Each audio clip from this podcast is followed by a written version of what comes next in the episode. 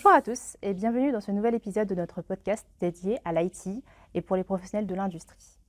Aujourd'hui, nous allons parler de l'industrie de la fabrication discrète et pour cela, nous sommes accompagnés de Sylvain Monté, team lead et consultant senior chez Delaware. Bonjour Sylvain. Salut Inès. Dans ce format, nous allons explorer à la fois les enjeux et les défis auxquels cette industrie est confrontée et nous allons également nous intéresser aux solutions et technologies qui peuvent permettre de surmonter ces défis. Pour commencer, euh, Sylvain, pourrais-tu nous parler, s'il te plaît, euh, brièvement de l'industrie de la fabrication discrète? Qu'est-ce qu'elle englobe et qui est concerné? Oui, bien sûr. Alors, avant même de parler de fabrication discrète, souvent dans le, jargon, dans le jargon industriel, on parle de trois types de fabrication. La discrète, dont tu viens de parler. On parle également de la fabrication par process et également de la fabrication répétitive. Pour les définir, tout simplement, la première chose qu'on fait en général, c'est qu'on se rend chez nos clients et puis on regarde comment ils travaillent. Mais si je peux simplifier, qu'est-ce que c'est Quand on parle de fabrication répétitive, c'est-à-dire que sur une même chaîne de montage, on va faire passer toujours une seule et même fabrication, donc toujours un article, et donc on va faire de la masse. Lorsqu'on va parler de process, on va plutôt avoir des articles de type, euh, on va dire qu'on va mesurer en litres, en volume, donc c'est souvent quelque chose qu'on retrouve dans euh, le, monde de la nourriture, de la chimie, parce qu'on a des, gros silos qu'on va utiliser en début de fabrication. Donc là, on va plutôt parler de fabrication par process. Et puis celui qui nous intéresse aujourd'hui, c'est la fabrication discrète, c'est-à-dire que sur une même ligne de montage, donc une même ligne de fabrication, on va avoir plusieurs articles différents qui seront fabriqués. Donc à partir d'un même outil industriel, on va sortir différents produits finis à la fin de la, ligne, de, la ligne de fabrication. Donc voilà la grosse différence entre ces trois types de, on va dire, de, fabrication. Dans SAP, ces trois fabrications, elles sont modélisées, elles existent, elles existent et c'est ce qui est bien quelque part avec, euh, avec les solutions SAP, c'est qu'on part pas, euh, on n'est pas hors sol, on part vraiment des métiers et ces trois process de fabrication, c'est des trois process qu'on retrouve et sur lesquels on travaille avec le client pour savoir lequel est le plus adapté et vers lequel il faut se diriger. Et c'est il n'y a aucune logique, j'ai envie de dire. On ne peut pas arriver chez un client et dire bah, vous, vous êtes euh, absolument en process parce que vous êtes dans telle industrie. On a toujours des contre-exemples. Donc à chaque fois, quand on va aller dans la pharma, quand on va aller dans de l'industrie pure et dure, dans de la métallurgie, quand on va aller euh, sur une, industrie qui, s'adresse à l'automotive. On va regarder les process, l'outil de production, et puis on va en définir quels sont les process à mettre en œuvre. Donc voilà ce que c'est la différence entre la fabrication discrète par process et répétitive. Eh bien, je te remercie Sylvain. Peux-tu justement nous parler de l'évolution de ces industries et euh, quelles sont les principales tendances que tu as pu observer ces dernières années? Oui. Alors, euh, le premier, qui est valable en France et partout dans le monde, il est, euh, c'est un véritable changement du modèle économique. Pendant des années, on a tous été à l'école et à l'école, on nous a tous expliqué qu'il y avait l'État-providence, qu'il y avait un État qui était interventionniste, et puis avec, avec le, quelque part le modèle capitaliste, l'État est moins intervenu. Si on suit un petit peu l'actualité, si on regarde ce qui se passe dans les journaux, le Covid, la guerre, la raréfaction des, cours des matières. Bref, on change un, on a un bouleversement complet du modèle économique aujourd'hui. C'est-à-dire que quand on écoute euh, ce qui se passe aux US, on entend clairement qu'il y a du dumping. C'est des choses qu'on n'avait jamais vues jusqu'à présent. Donc c'est des choses qui nous dépassent, mais qui quelque part ont un impact important sur aujourd'hui la manière dont le monde industriel s'organise dans le monde, en France et en Europe. Donc on passe finalement d'un modèle de mondialisation où tout était mondialisé, tout était ouvert, globalisation, c'était les mots-clés. Aujourd'hui, on passe dans un modèle qui devient de plus en plus protectionniste. Et donc ça, ça a des impacts sur l'industrie. Ça veut dire que même en Europe, face aux États-Unis, on commence à avoir de l'intervention et on a des exemples très fréquents euh, euh, qu'on peut voir avec la mise en place de programmes énormes. On n'avait jamais vu ça depuis des années. Euh, typiquement où euh, on se dit bah oui il nous faut un modèle vert donc on a des grosses usines qui viennent fabriquer des batteries avec des fonds publics qui sont investis massivement en Europe et en France on a, des, on a des choses également dans le solaire où on a des gros programmes qui sont faits dans le sud de la France là aussi où il y a des gros investissements publics qui sont faits et ça c'est un des gros changements, on va dire, et de la grosse tendance du modèle industriel. Ça, c'est le premier point. Le deuxième point, c'est la réindustrialisation. Alléluia, j'ai envie de dire. Merci, ça nous fait plaisir. On est content de revoir des industries qui reviennent chez nous. On est content de revoir euh, des industries. Et je crois même, après avoir vérifié, que c'est une des premières années où le déficit entre la création et la disparition euh, des sites industriels est plus important que les années précédentes. C'est-à-dire que jusqu'à présent, on avait toujours des on avait plus de disparitions de sites industriels que de création. Maintenant, si on fait la balance, on commence à, à redevenir, à inverser la tendance. C'est vraiment une petite tendance. Donc, c'est pas encore gagné, mais c'est quand même une bonne nouvelle. Et ça veut dire qu'on réindustrialise en France, on relocalise. Mais le modèle industriel, c'est plus du tout le même. Et on a des contraintes qui sont encore différentes. Ce qu'on note avec ce phénomène de, relocalisation, en France plus particulièrement, c'est ce que je disais, on n'a plus tout à fait euh, le même modèle économique d'implantation. C'est-à-dire qu'on va avoir des sites industriels qui vont s'implanter, mais qui vont avoir, en termes d'implantation, une implantation un petit peu différente, euh, qui vont être sur des produits plus de valeur ajoutée, qui vont avoir, on parle d'usines du futur, donc euh, on change des choses, il y a des choses qu'on n'avait jamais vues jusqu'à présent, on se repose des questions typiquement la R&D, est-ce qu'on finalement on l'inclut ou pas sur notre site, ce, qu'on appelle la recherche et développement? Euh, est-ce que euh, mon usine, de la manière dont je l'implante, est-ce que je suis en capacité de la reconfigurer rapidement? Parce qu'aujourd'hui, c'est ce que je disais tout à l'heure, il faut aller vite. Donc, quelque part, il faut qu'elle soit modulable, qu'on puisse changer rapidement l'appareil de fabrication pour pouvoir fabriquer un autre produit. et ça, c'est vraiment une nouveauté. Et puis, ce qu'on observe aussi, c'est qu'on est sur une industrie plus verte. C'est ce que je disais aussi tout à l'heure. Euh, quelque part, la prise en compte, aussi importante que soit-elle, des impacts euh, environnementaux, environnementaux par nos dirigeants, je pense qu'aujourd'hui, c'est quelque chose qui est acté. On n'a plus un seul gouvernant qui n'a pas, dans son langage, dans ses ambitions, dans ses indicateurs, euh, des éléments pour suivre justement quel est son impact environnemental. Donc ça veut dire quoi? Ça veut dire que les industries aujourd'hui, et on sait que c'est compliqué l'industrie, on sait que pour implanter un modèle industriel, on ne parle pas de un an, de six mois, on parle d'investissements qui durent longtemps, de minimum 15, 20, voire 30 ans. Donc aujourd'hui, euh, ce qui change aussi dans le modèle industriel, c'est que ces nouvelles usines, ces, usines du futur, elles sont, elles sont implantées justement pour respecter quelque part ces impacts sur l'environnement. Ce qu'il faut savoir dans l'industrie verte, ça c'est important à noter, c'est que le solaire aujourd'hui en Europe, c'est le second marché mondial. Donc il y a quand même, il y a quand même des, avec ce changement de cette prise en compte euh, quelque part de l'empreinte carbone, il y a de formidables opportunités et des industries qui se créent là-dessus. Encore, faut-il que ce modèle-là soit pérenne dans le temps, qu'il soit réfléchi et que d'un point de vue industriel, euh, on, arrive finalement à le prendre sur des années et des années. Ça, c'est vraiment les tendances du mode industriel. Par contre, à tout ça, il y a un frein parce qu'il faut aller vite.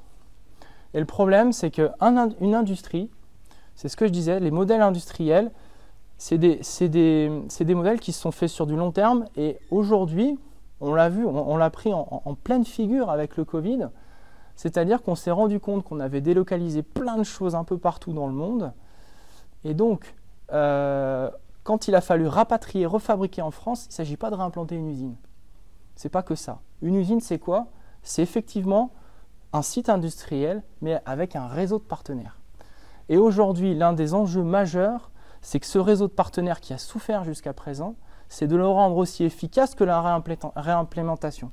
Et ça, c'est difficile. Cet état de la supply, aujourd'hui, il est compliqué parce qu'on a des grands donneurs d'ordre qui émergent, donc on, a des gros sites industriels type Vercor. Et ce qu'on constate, c'est que ces grands groupes industriels, quelque part, ils émergent, mais l'état de la supply autour, tous les fournisseurs ne suivent pas. Et donc là aussi, il y a un enjeu, c'est que quelque part, euh, il ne faut pas penser que, la mise en place d'un seul et même acteur, il faut que tout le réseau autour l'aille vite. Ça, c'est le premier frein, qui est important. Il y, a, autre chose qui est important, c'est les compétences. Les compétences, aujourd'hui, elles ne sont plus en France. Et on le voit aujourd'hui, on parle de programme nucléaire. Un soudeur, un bon soudeur. Il y en a peut-être deux qui se baladent en France, trois en France. Donc, c'est juste un exemple parmi tant d'autres, mais la compétence, c'est aussi quelque chose qui va être important et qu'il va falloir prendre en compte parce qu'aujourd'hui, malheureusement, toutes ces compétences qu'on n'avait plus jusqu'à présent, il va falloir les refermer et ça prend du temps. Au même titre qu'un médecin, il n'est pas opérationnel du jour au lendemain, un bon soudeur, un bon électricien, euh, un bon ingénieur, il n'est pas opérationnel du jour au lendemain dans sa spécialité. Ça, c'est le deuxième frein. Le troisième frein, c'est le foncier. Par rapport à ce que je disais tout à l'heure, c'est tout bête, mais réimplanter une industrie en France, c'est compliqué. C'est compliqué parce qu'il faut pouvoir trouver un terrain capable d'accueillir ce type d'infrastructure tout en respectant toutes les contraintes environnementales, de population, bref, tout ce qui tourne autour de ça. Et aujourd'hui, alors l'État essaye de faciliter ça, mais aujourd'hui, pour un industriel s'implanter en France, c'est compliqué. Donc ça, c'est le troisième frein. Et le quatrième frein, tout simplement, c'est que implanter une industrie également et relocaliser une industrie en France, c'est compliqué d'un point de vue démarche. Hein.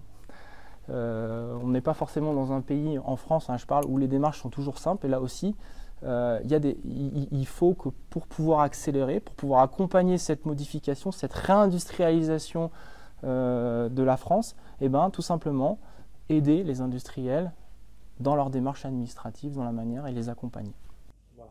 Eh bien, merci, c'était très complet. Tu as d'ailleurs répondu à certaines de mes questions, mais je vais revenir sur un petit point, si tu me le permets, euh, concernant la gestion de la chaîne d'approvisionnement, qui est souvent citée donc, comme un enjeu clé pour les entreprises euh, du secteur. Comment est-ce qu'elles ont fait pour faire face justement aux défis dernièrement, comme tu l'as pu citer, euh, face par exemple à la pandémie du Covid-19 bah, Le premier mot qui vient, qui me vient à l'esprit, c'est un mot à la mode, mais désolé, je vais être obligé de, le ressortir, c'est la résilience. Aujourd'hui, en, France, euh, quelque part, euh, nos, industriels, ils ont, ils ont su tenir, ils se sont réadaptés, ils ont changé leur modèle, ils sont allés chercher des nouveaux fournisseurs. Bref, cette crise du Covid, pour moi, certes, euh, elle, a été difficile, mais elle a permis de se poser les bonnes questions. Elle a permis de se poser les bonnes questions parce qu'on voit très bien qu'aujourd'hui, quand on parle de l'état de la supply, on voit qu'on a quand même un, approvisionnement qui, qui, qui, est à risque. C'est-à-dire que Aujourd'hui, il n'y a pas une seule direction des achats ou une seule direction des approvisionnements qui n'est pas dans une démarche de sécuriser ses appros. Ça, c'est le premier point.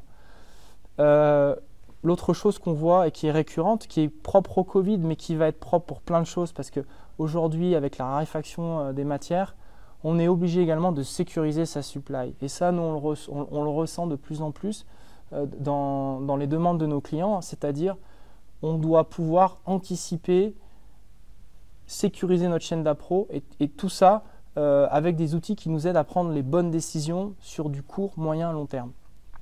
Donc c'est vraiment des sujets qu'on adresse de plus en plus où euh, dans un environnement contraint, très changeant, c'est comment justement on essaye de, limiter au maximum avec du dashboard, des éléments de la supply, euh, des éléments de la prod.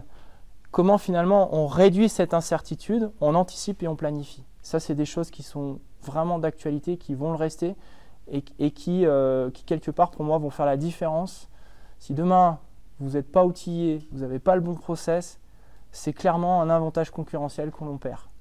Donc pour moi, c'est vraiment un des enjeux, notamment avec des, phases comme le Covid, où on a pu voir qu'il a, fallu tout d'un seul coup complètement changer la stratégie, changer, complètement la manière dont on travaille avec nos fournisseurs ou même sur notre outil de production.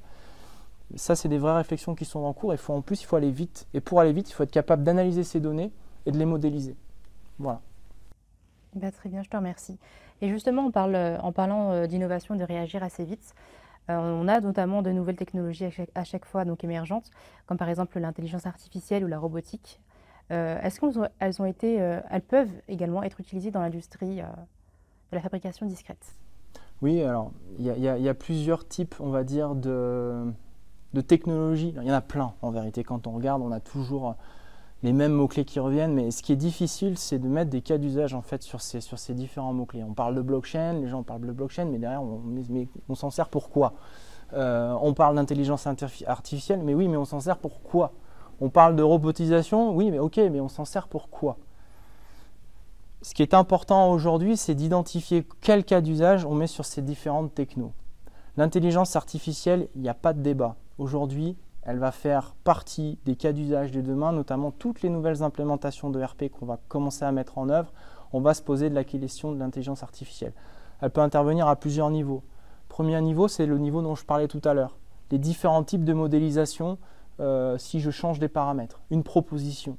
Au final, la décision, c'est exactement comme quand on parle de cas d'usage dans la médecine on a une intelligence artificielle qui va proposer des choses, une interprétation de la radio, et bien en même chose, on peut imaginer qu'une intelligence artificielle elle va proposer différents scénarios de gestion, un, un, financier pour de la marge, un, patron de production pour une localisation différente ou un, réagencement de sa production, et qu'au final, lui, il va pouvoir choisir et décider plus vite. À une responsable ADV pour lui dire attention sur ton carnet de commandes, euh, tu peux privilégier telle ou telle commande parce que là, tu as moins d'enjeux, tu as moins d'impact financier, donc tu privilégies celle-ci dans ta commande. Et c'est en ça qu'on va utiliser l'intelligence artificielle, pour la première techno, on va dire, dont on parle beaucoup. La deuxième techno dont on parlait un petit peu moins, et qui est quand même liée aussi à l'intelligence artificielle, et qui est complètement liée à l'industrie du futur, hein, on en parlait tout à l'heure, la réindustrialisation, c'est la robotique. Euh, on va avoir de plus en plus d'usines qui sont robotisées. Et il y a un truc qui change énormément, qu'on n'avait pas jusqu'à présent, dans entre guillemets, c'est allier la robotique avec l'IA. Et ça, avant, on n'était pas en capacité de le faire. Maintenant, on est en capacité de le faire pour une seule raison, c'est qu'on a la 5G. On n'avait pas ça euh, avant dans les, dans les usines. Et pourquoi on ne pouvait pas le faire? Parce qu'en fait, aujourd'hui, c'est tout bête si je simplifie un petit peu le fonctionnement, mais quelque part, on a des robots qui se baladent et le robot, aujourd'hui, on lui donnait simplement des instructions, mais il n'avait pas d'imprévu. Un robot qui va se balader dans un entrepôt, on ne va pas pouvoir aujourd'hui, si on n'a pas un bon réseau, lui dire tiens, ton chemin optimal, c'est celui-ci. Aujourd'hui, avec la 5G, le robot il va pouvoir envoyer plein d'informations, donc à travers la 5G, à un serveur qui va interpréter ces données, hein, si je simplifie, et qui va pouvoir, avec des algorithmes, lui renvoyer tout de suite l'info, bah oui, bah passe plutôt à gauche, à droite, en haut, en bas, parce que tu m'as envoyé toutes ces informations. Aujourd'hui, on n'était pas en capacité de le faire. Ça, demain, ça va arriver très fortement dans l'usine du, futur. Et puis, euh, le, dernier sujet, j'ai envie de dire qu'on va voir également de, plus en plus euh, au, niveau de, la supply chain, c'est quelque chose qu'on a. J'ai l'impression que ça a du mal à, démarrer, mais tout doucement on commence à le voir. C'est l'assistance quelque part. C'est des opérateurs euh, sur une chaîne de fabrication on va pouvoir, euh, c'est la réalité augmentée entre guillemets, c'est en plus de ce qu'il voit, lui donner des informations clés pour pouvoir réaliser son job. C'est vraiment quelque chose qui existe déjà. Je pense que c'est pas encore, euh, pas encore intégré, mais je pense que ça va quand même arriver et qu'on va l'avoir de plus en plus. Voilà pour ce qui est des différentes technos. Et tout ça, j'ai parlé uniquement de technologie, mais c'est des choses qui vont être complètement intégrées demain avec un ERP. C'est-à-dire que le chemin optimisé du robot, il va devoir aller chercher les informations dans le RP pour savoir quels sont les emplacements qui sont libres, quels sont les emplacements sur lesquels il faut aller. Il va devoir aller chercher dans le RP, pareil, quels sont mes ordres de fabrication qui sont en cours, quelles sont mes commandes qui sont en cours, quel est le coût de cette fabrication pour identifier les différents scénarios. Et tout ça, finalement, c'est pour ça que je dis que c'est intéressant de mettre des cas d'usage, parce qu'au final, ce n'est pas l'intelligence artificielle qui va révolutionner le monde, c'est pas euh, comment dire la, la réalité augmentée euh, ou encore euh, la blockchain ou encore l'intelligence artificielle, mais quelque part c'est l'usage de toutes ces technos avec l'environnement, avec le RP et sur des cas d'usage concrets. Voilà. Bien, je te remercie, c'était très complet. Et j'avais une question dont tu l'as un petit peu abordé tout à l'heure concernant la durabilité, puisque c'est une chose qui est de plus en plus mise en avant concernant les technologies. Donc ce que je voulais savoir, c'était comment les entreprises du secteur abordent-elles les questions environnementales, notamment ce qui concerne la réduction des déchets et l'adoption euh, d'énergies renouvelables? Oui, alors je, reviens un petit peu à, mes tendances parce que ça renvoie vraiment sur les tendances du secteur. C'est qu'aujourd'hui, on était soumis à un cadre qui est un cadre légal. On doit produire tous les ans un rapport annuel qui comporte différents KPI. Et dans ces KPI, euh, on avait plutôt des, on va dire, des, éléments financiers. Là, le monde est en train de changer, encore une fois dans le bon sens, il est en train de se normer. Et aujourd'hui, on, demande euh, à tous les acteurs économiques de produire en plus de ces indicateurs plutôt financiers qui témoignent de la santé de la boutique, hein, on va dire ça comme ça, euh, bah, aussi également de, produire bah, quels sont les impacts de cette entreprise sur l'environnement. Donc quelque part, on est dans une démarche où, allez, on, va essayer d'ouvrir quelque part euh, euh, l'opacité qu'il y avait aujourd'hui sur les, différents impacts que pouvait avoir une entreprise sur son environnement. Et on, va donner accès à l'extérieur. Hein. On va essayer d'être le plus transparent possible. Donc ça, c'est typiquement un enjeu de demain de tout dirigeant d'entreprise parce qu'il doit être capable de produire et de savoir concrètement, depuis mon fournisseur jusqu'à chez mon client, quel est l'impact de mon produit sur l'environnement. Que ce soit euh, en termes de, on va dire, euh, d'usage de produits, qu'est-ce que j'utilise comme produit, euh, en termes d'émissions de CO2, en termes de rotation, est-ce que j'ai optimisé ma chaîne logistique Et on va pouvoir comparer demain, même si c'est pas, c'est vraiment que le début, parce qu'on commence à avoir des normes qui apparaissent, on va pouvoir comparer demain des entreprises. Ah bah, là, ok, cette entreprise financièrement, elle est au top, hein, on va dire. Par contre, euh, le bilan environnemental, il n'est pas top top. Ça, c'est la première chose. Et du coup, de cette apparition des KPI, eh ben, ça va faire quoi? Ça va tirer que le modèle économique il doit changer. C'est-à-dire qu'on va réfléchir, on va peut-être sélectionner. D'ailleurs, c'est déjà le cas aujourd'hui. Euh, on avait des critères de sélection qui étaient fournisseurs. Donc, on avait qualité du produit, on avait le coût forcément. Euh, et ben maintenant, on intègre aussi ben, le respect de l'environnement. Donc ça, c'est un des premiers éléments. Mais on va aussi se poser des questions sur la réutilisation d'outils. On va parler de re-engineering. On, intègre maintenant de plus en plus sur une chaîne de fabrication ce qu'on appelle euh, des, articles qu'on va, qu'on va enfin, revamper. Hein. on, parle de revamping. On va quelque part, à partir d'un produit qui, est, euh, qui a déjà été utilisé, ben, on va le, le repackager, le reconditionner et en plus on va améliorer certaines choses et le revendre. Et ce modèle-là économique, il est vraiment en train de changer. On n'en est qu'au début. On n'en est qu'au début, il faut être honnête, euh, parce qu'il y a quand même une sacrée marche. Mais on voit ça chez beaucoup de nos clients où ces enjeux-là, aujourd'hui, on ne les avait pas. Aussi dans la partie packaging, comment on peut éviter finalement de, bah, de jeter, quoi, tout simplement, de réutiliser euh, certaines choses. Et ça, c'est vraiment des, tendances qu'on observe et puis qui vont être euh, présentes de plus en plus. Donc le modèle économique, il doit changer. Il y a des nouveaux business models qui sont en train de, qui sont en train d'arriver. D'ailleurs, on le voit. Euh, c'est tout bête, mais quand vous allez chez Decathlon, euh, pour ne pas le citer, euh, il y a un atelier quand vous entrez au début du magasin, c'est un nouveau business. quand on va chez Ikea qui vous propose de racheter les meubles, c'est un nouveau business. Et ce business-là, pour moi, il n'est qu'au début et ça va de plus en plus s'exploser. Eh bien, je te remercie Sylvain. Et donc, pour euh, clôturer euh, cette discussion, est-ce que tu pourrais nous faire un petit rappel sur les enjeux, du coup, de manière globale, euh, auxquels sont confrontées les entreprises de ces industries? Oui, donc, en, synthèse, il y a une retransformation du modèle industriel en France, et d'ailleurs partout dans le monde, une réorganisation de la supply, avec une contrainte forte sur des enjeux environnementaux ça, ça se fait dans un monde qui est fini. Aujourd'hui, on parlait d'un monde infini. On est en train de bien de comprendre qu'on fait ça dans un monde fini. Hein. On n'a pas des capacités infinies. Voilà. Et il faut donc jouer là-dedans. Et pour jouer là-dedans, il faut aller vite. Il faut transformer le modèle industriel de demain. Et ça, ça passe forcément par de la réorganisation, par la mise en place d'outils performants qui permettent de piloter, de réorganiser vite et d'être en capacité de pouvoir prendre les bonnes décisions rapidement.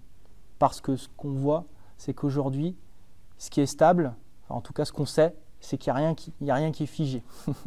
et c'est un peu ça la conclusion, c'est comment avec les outils de demain, finalement, on va minimiser cette part d'incertitude pour prendre les bonnes décisions. Et ça, c'est des choses sur lesquelles nous, on est en capacité de vous accompagner, à la fois sur du déploiement de l'ERP, d'outils décisionnels, d'outils de planification, d'outils d'exécution, de la supply chain à la production, pour pouvoir justement avoir un, outil de production performant, agile, hein, c'est le mot à la mode, est capable de se réorganiser vite tout en ayant les bonnes informations. Voilà, je crois qu'on peut conclure là-dessus et on sera ravis d'échanger plus, on va dire, sur d'autres sujets autour de l'industrie, bien entendu, parce que c'est des sujets qui, qui, nous passionnent et qui nous animent. Voilà. Tout à fait. Eh bien, merci beaucoup, Sylvain.